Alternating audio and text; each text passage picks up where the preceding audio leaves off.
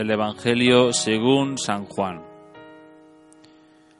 Muchos discípulos de Jesús, al oírlo, dijeron, Este modo de hablar es duro, ¿quién puede hacerle caso? Sabiendo Jesús que sus discípulos lo criticaban, les dijo, ¿Esto os escandaliza? ¿Y si veréis al Hijo del Hombre subir a donde estaba antes? El Espíritu es quien da la vida, la carne no sirve para nada. Las palabras que os he dicho son espíritu y vida, y con todo hay algunos de vosotros que no creen. Pues Jesús sabía desde el principio quiénes no creían y quién lo iba a entregar. Y dijo, Por eso os he dicho que nadie puede venir a mí si el Padre no se lo concede. Desde entonces muchos discípulos se echaron atrás y no volvieron a ir con él. Entonces Jesús les dijo a los doce, ¿también vosotros queréis marcharos? Simón Pedro le contestó, Señor, ¿a qué vamos a acudir? Tú tienes palabras de vida eterna. Nosotros creemos y sabemos que tú eres el Santo de Dios.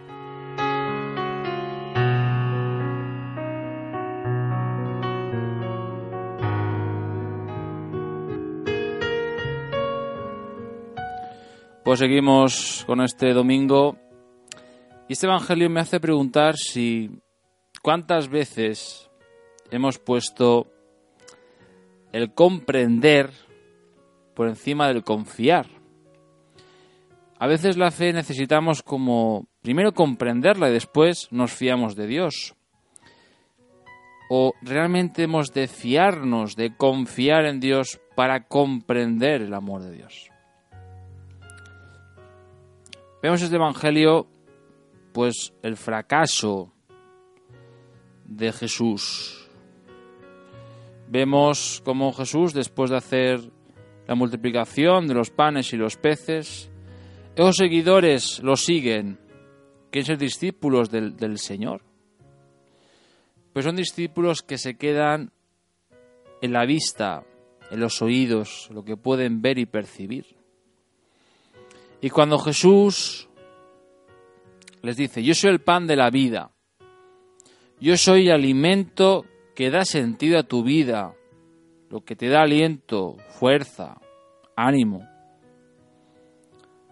Estos discípulos, San Juan ahí marca dos términos, los discípulos, y después al final habla de los doce, como que los desmarca del grupo general, ambos, tanto los doce como estos discípulos, estaban llenos de dudas, de incomprensiones, de dificultades, porque incluso podemos pensar que los doce decían, Señor, ¿te pasa algo? ¿Has dormido bien?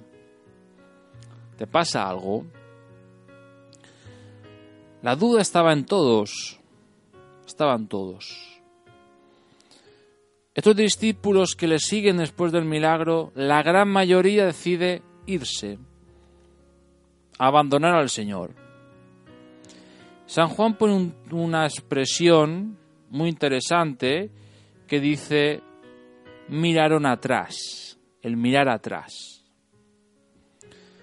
No solamente es una expresión de mover nuestro cuerpo para ver qué hay detrás de nosotros, sino en el mundo bíblico esto es mucho más profundo. Es decir no a Dios. No reconocer el amor de Dios. No reconocer los dones de Dios. Decir no a la voluntad de Dios. Decir no al proyecto de amor de Dios. Decir no a la vida eterna. Y esto para un cristiano es muy grave. Decirle no a Dios cuando sabemos que sin Él estamos perdidos. Pues esto es lo que hacen los primeros discípulos, estos discípulos.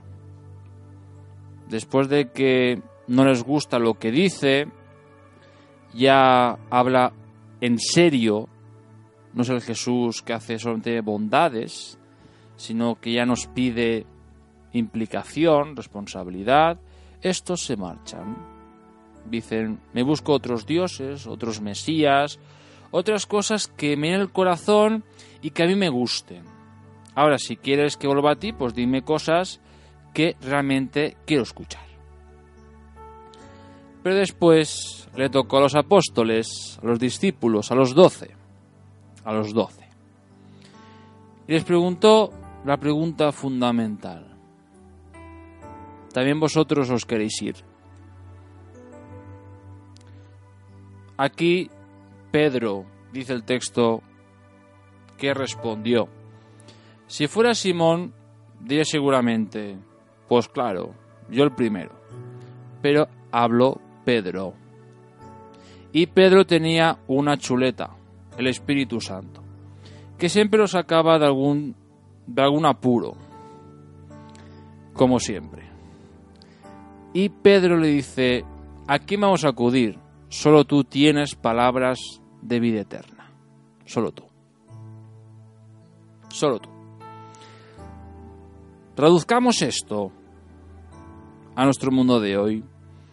Señor, no comprendo nada, no entiendo nada. A veces no sé por qué me haces pasar por dificultades, por problemas. No lo sé, no lo entiendo, Señor. Pero necesito de tu palabra. Necesito que me alimentes. Necesito de tus palabras para vivir. Porque son palabras de vida eterna.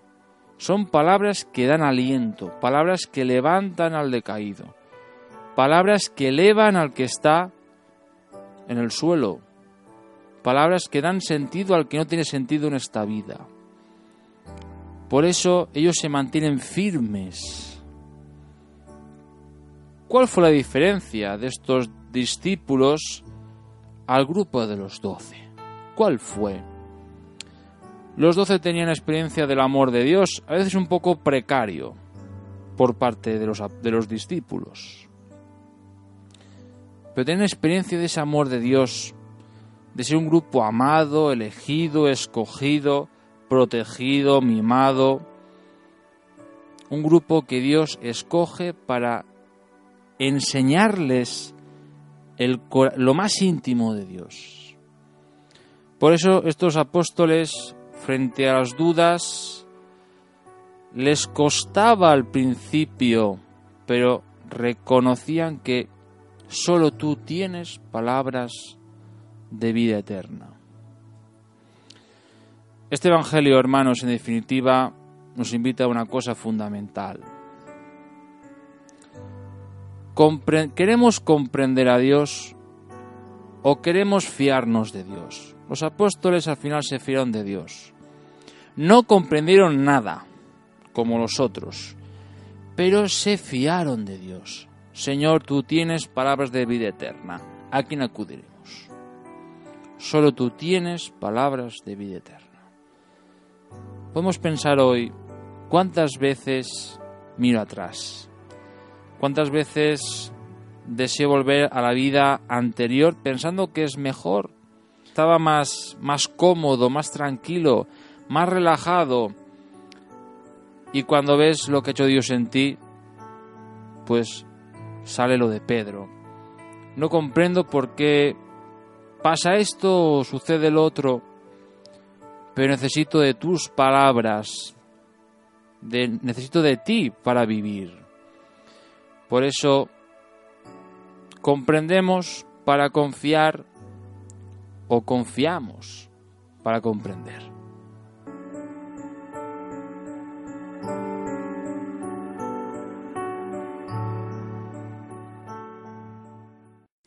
Y ahora para ya concluir, os quiero poner una canción que va muy a tono con este Evangelio, con el comentario que intento que todos los domingos que os sirva para vuestra vida. Y me gustaría que esta vez hiciéramos un acto de confianza.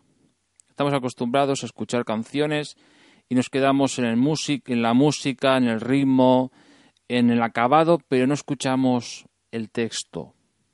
La letra no, la escuchamos. Nos quedamos en el exterior. Os invito a que, especialmente, no sé si os gusta este estilo o no, que escuchemos la letra de la canción y que sea un momento para meditar la palabra de Dios.